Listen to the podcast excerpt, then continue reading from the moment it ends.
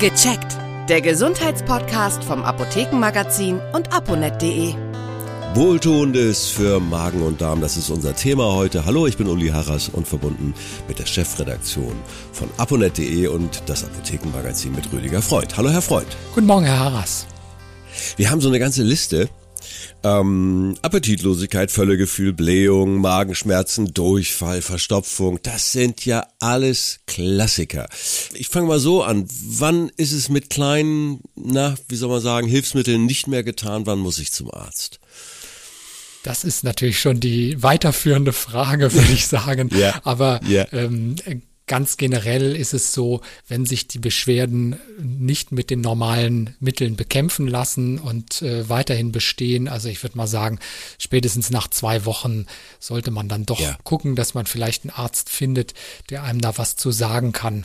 Manchmal oder sehr oft kann man ja die äh, Magen-Darm-Beschwerden schon selbst relativ gut einschätzen und wenn das halt mal ein, ein bisschen Zwicken ist oder ein Völlegefühl oder man hat auch mal einen, einen Durchfall, geht das hm. eigentlich schnell vorüber mit den richtigen Mitteln. Wir fangen trotzdem mal an. Sie haben eine Menge Tipps. Hoffentlich schaffen wir die ganze Liste. Ich starte mal mit, was ist bei Appetitlosigkeit zu tun oder was kann ich da hm, ändern? Ja, das ist ja eigentlich so ein Problem, äh, wo man sagt, Appetitlosigkeit, das, äh, das ist ja eigentlich gar kein Problem. Ne? Jeder hat Appetit ja. und könnte ständig irgendwas essen oder die meisten ja. essen zu viel. Aber es gibt durchaus Menschen, die da Probleme haben und die hin und wieder mal merken, sie wollen eigentlich gar nichts essen und dann den ganzen Tag über nichts gegessen haben. Das ist natürlich nicht gut. Und wenn man da so ein klein wenig nachhelfen kann, dann hilft denen das schon weiter, indem sie halt einfach Lust haben, was zu sich zu nehmen. Und äh, hier kann die Pflanzenmedizin durchaus helfen und meistens sind das Bitterstoffe. Also mhm. die bittere Arznei ist hier wortwörtlich zu nehmen. Also da ist beispielsweise Wermutkraut oder Enzianwurzel oder Schafgarbe alles Pflanzen, die sehr bitter sind. Und dem, ja. dem einen oder anderen wird das bekannt vorkommen, beispielsweise der Enzian vom Schnaps her oder auch das Wermutkraut gibt's ja auch in, äh, im, im Wermutlikör. Ja. Das sind so Dinge, die werden eben auch als Aperitif vor dem Essen genommen, um den Appetit mhm. nochmal so ein bisschen anzuregen. Kommen wir zu einem anderen Zustand, der auch sehr unangenehm sein kann. Völlegefühl. Kann ich da irgendwas tun, um das abzubauen? Ja, da weiß man ja meistens, wo es herkommt.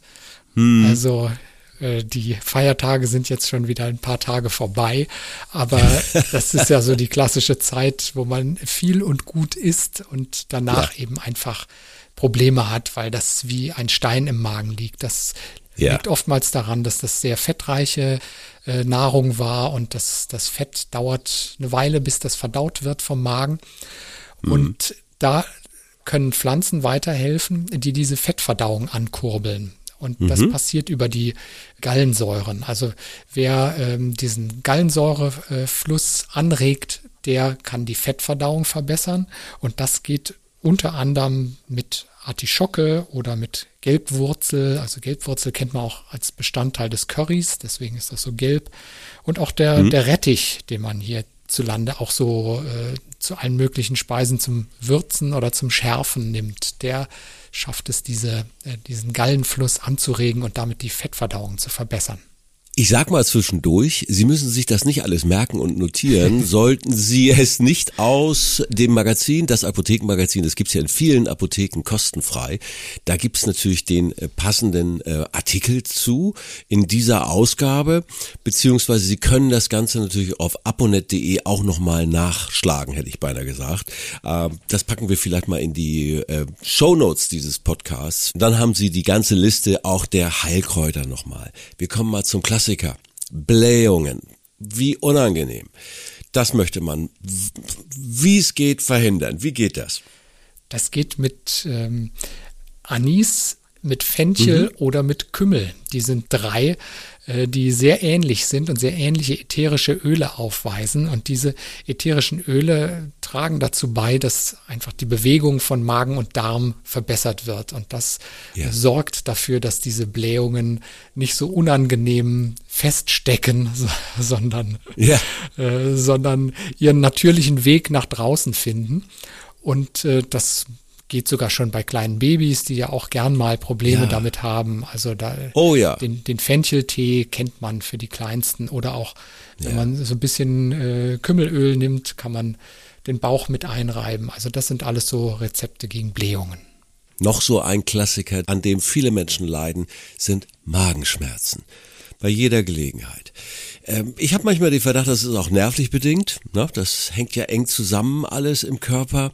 Aber da kann man sicherlich auch einiges an Heilpflanzen einnehmen, beziehungsweise da kann man die Mutter Natur nutzen, um die zu lindern. Ja, zumindest zu Beginn, wenn das neu auftritt, kann man das damit versuchen. Wenn die Magenschmerzen über Wochen anhalten, dann ja. äh, ist es sicherlich gut, damit zum Arzt zu gehen und zu checken, was dahinter oh, ja. steckt. Aber Sie haben schon ganz recht, es ist sehr oft Stress oder äh, psychische Belastung, die dazu führt, dass man sich einfach, äh, ja, dass der Magen verkrampft oder dass man so eine leichte Magenschleimhautentzündung bekommt.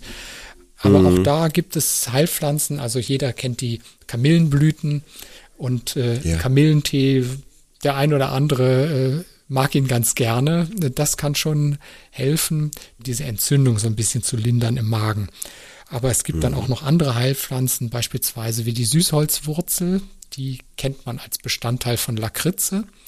Die mhm. schmeckt eigentlich im Tee sehr angenehm, so ein bisschen süß. Die führt auch dazu, dass diese Magenschmerzen weniger werden. Wie das funktioniert, ist heute gar nicht so genau geklärt, aber das hat auf jeden Fall diesen Effekt.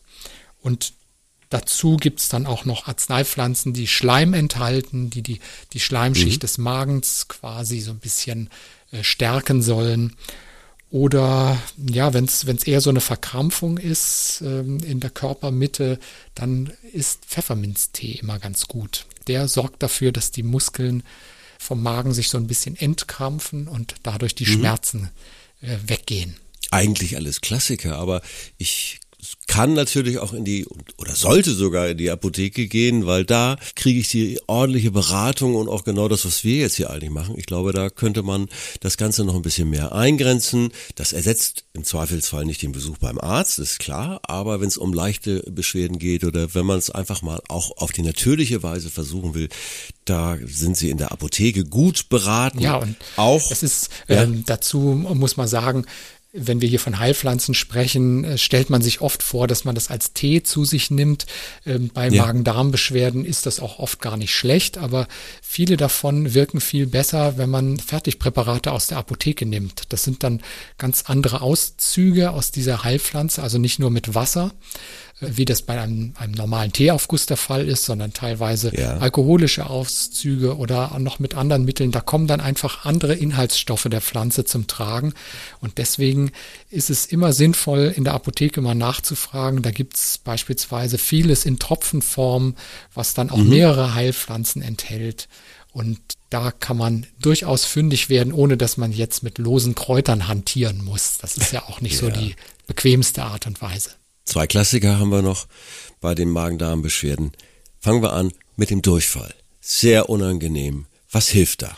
Ja, Durchfall ist ja so ein Ding, das äh, ist je nachdem, wodurch es äh, ausgelöst wird, kann der, kann der ja. Durchfall äh, sehr unangenehm sein. Manchmal ist es auch äh, ganz schnell wieder vorbei. Aber man mhm. kann natürlich dort mit gerbstoffhaltigen Präparaten was tun. Also Beispielsweise Schwarztee wäre schon gar nicht schlecht.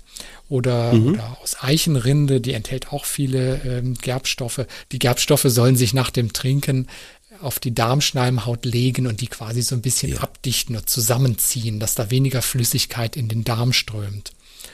Auf andere Weise kann man aber auch dafür sorgen, dass das Ganze wieder etwas fester wird, beispielsweise mit Quellstoffen wie Leinsamen ja. oder Flohsamenschalen. Ja. Die binden das Wasser und deswegen wird dann die Stuhlkonsistenz wieder etwas äh, angenehmer, sagen wir mal so. Und es gibt auch noch ähm, eine Wurzel aus Afrika, Uzara heißt die Pflanze. Mhm Die Uzara-Wurzel aus Afrika, die sorgt eher dafür, dass sich die Bewegung des Darms so ein bisschen verlangsamt und das Ganze nicht so ah. schnell und übersteigert läuft wie beim Durchfall und dadurch lindert es die Beschwerden. Kommen wir abschließend äh, auch zu einem Thema, was richtig schmerzhaft sein kann und richtig unangenehm, die Verstopfung. Auch da hat Mutter Natur etwas parat, um das zu lindern. Ja, interessanterweise kann man da ähnliche äh, Pflanzen einsetzen wie auch äh, beim Durchfall, wenn es um diese Quellstoffe ah. geht, beispielsweise ja. Flohsamen und Leinsamen. Das ist so etwas, äh, die führt dazu, dass der Darm einfach angeregt wird. Und ähm, das ist so auf milde Weise. Dann gibt's noch pflanzliche mhm. Abführmittel, die nicht so besonders mild sind, sondern sogar sehr stark wirken, sehr effektiv sind. Das sind beispielsweise Sennisblätter oder äh, die Faulbaumrinde ja. oder auch die Rhabarberwurzel.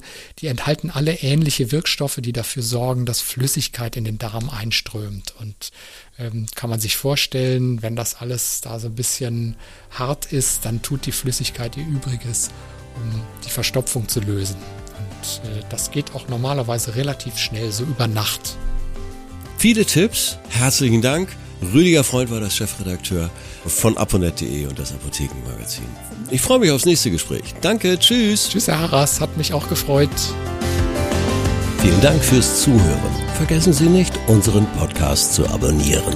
Und viele weitere Tipps und Informationen für Ihre Gesundheit lesen Sie online auf www.aponet.de und alle 14 Tage im Apothekenmagazin, das Sie kostenlos in Ihrer Apotheke bekommen. Bis nächste Woche zur neuen Folge von Gecheckt, der Gesundheitspodcast vom Apothekenmagazin und aponet.de.